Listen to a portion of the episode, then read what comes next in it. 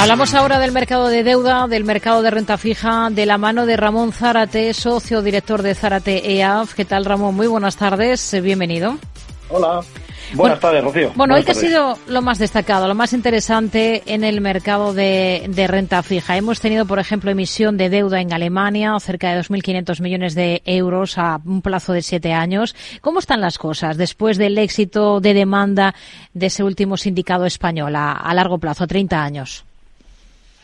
Bueno, eh, en términos de deuda eh, de renta fija, el mercado de renta fija, eh, una semana más eh, digiriendo el mercado eh, que las bajadas de tipo de interés no van a ser tan a corto plazo como había descontado prácticamente en, el mes de marzo, sino que se van a ir nuestras nuestra expectativa es que por lo menos no empiecen antes de junio, pero todavía le queda por digerir que no van a ser tan profundas como estaban previstas. El mercado está descontando por lo menos 130 puntos básicos y nuestra impresión es que no va a llegar más allá de los 75 puntos básicos y ya veremos.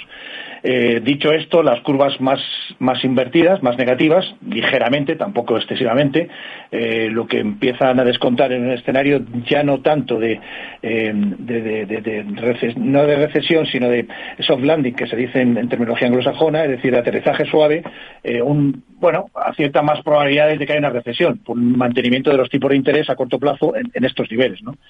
Eh, en este entorno, lo que sí es evidente es que las curvas a largo plazo, la, cuando hablamos a largo plazo, ya no hablamos ni siquiera del, 30, del 10 años, sino del 30 años, eh, descontaban eh, más de 150, casi 200 puntos básicos de, de, bajada de tipo de interés, con lo cual esta ventana de liquidez que llevamos, insistimos, que existía desde finales del año pasado, pues se está aprovechando por las entidades de todo tipo, principalmente las entidades financieras, las que viven de tomar barato y prestar más caro, pero también lo están utilizando los gobiernos. Fruto de ello es el gobierno español, mm. que ha colocado, como ya bien has apuntado, eh, bonos con vencimiento. Es una nueva emisión en la cual ya está haciendo una cosa que está demandando el mercado, que es actualizar los cupones. Eh, las emisiones anteriores, como consecuencia de lo reducido de los tipos de interés próximos a cero, pues llegamos al absurdo de que hay muchísimas emisiones con cupones a largo plazo por debajo del, eh, del 2% y del 1%. Eh, en el caso anterior, las anteriores referencias eran concretamente 1,90. Lo que ha hecho es actualizar el cupón del 4% eh, y ver qué, tal, qué, tal funcionaba el mercado, es decir, si tenía capacidad para colocar estos, estos niveles a 30 años, estos niveles de plazo.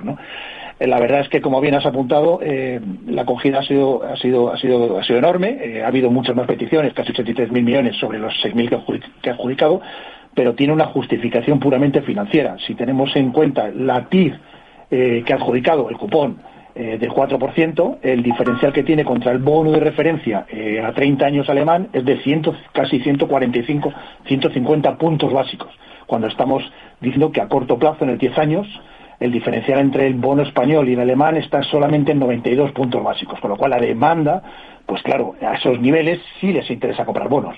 Bueno, eh, bueno para ambas partes, para el emisor, porque sabe que tiene un cap, de alguna manera, a estos niveles hay demanda y sobrada demanda, lo cual tiene garantizada la, la, financiación a plazos largos, prácticamente 30 años. Y, y, los inversores, por supuesto, claro, es decir, es un bono de referencia con los diferenciales actuales contra bonos, de, eh, bonos alemanes, por ejemplo, o italianos, etcétera, etcétera, pues es un bono eh, bastante interesante con estas rentabilidades, que estamos, insistimos, es del 4%, que es TIR real, porque esta vez sí que está pagando el cupón del 4%, es una nueva emisión. Hmm. Con lo cual, bueno, eh, pues hemos estado, es decir, estar, damos valor al titular, pero la, la, la significación es distinta a lo que están diciendo. No es tanto un éxito de colocación, sino éxito por el entorno actual de las curvas y por lo que ha pagado el gobierno español y el cupón que está pagando. ¿no? Hmm.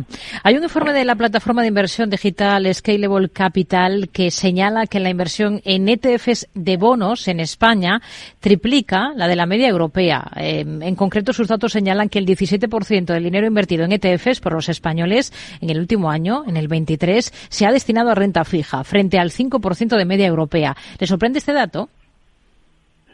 No, eh, es decir, siempre eh, lo hemos insistido con, de forma reiterada que el mejor instrumento de inversión para los minoristas, eh, españoles, alemanes o de cualquier tipo de inversor minorista, son los ETFs, porque te permite cuantificar tu inversión desde 100 euros y poderla diversificar en el activo subyacente que te interesa, entre ellos la renta fija.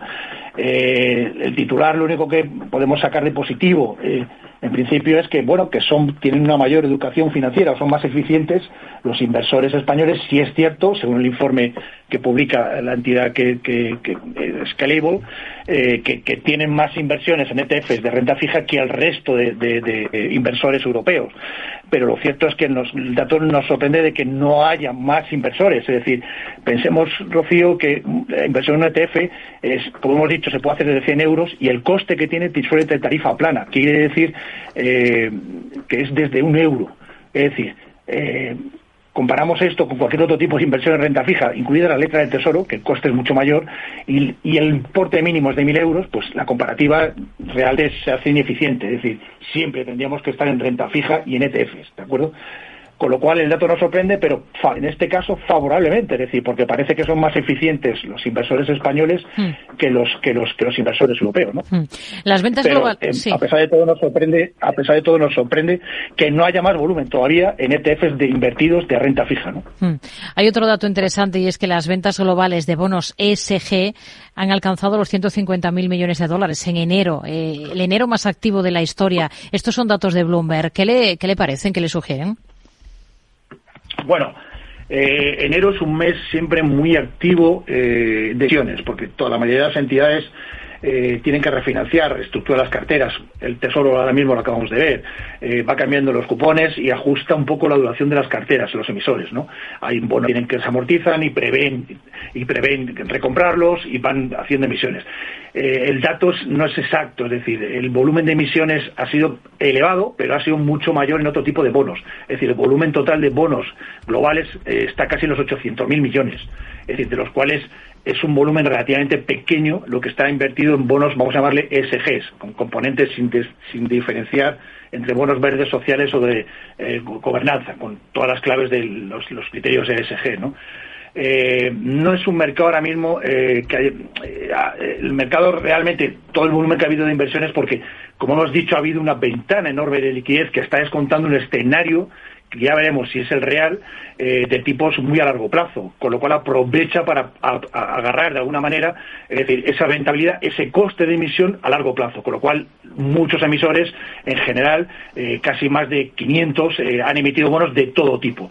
Que esto signifique que realmente hay un mercado como todos esperamos, de, bonos ESG, con criterios ESG, con criterios de sostenibilidad, responsabilidad social y gobernanza, no lo vemos. Eh, de hecho, el equity de todas, eh, de todos de, de, de, empresas con estos criterios lleva lo que lleva el año ha bajado casi un 10%.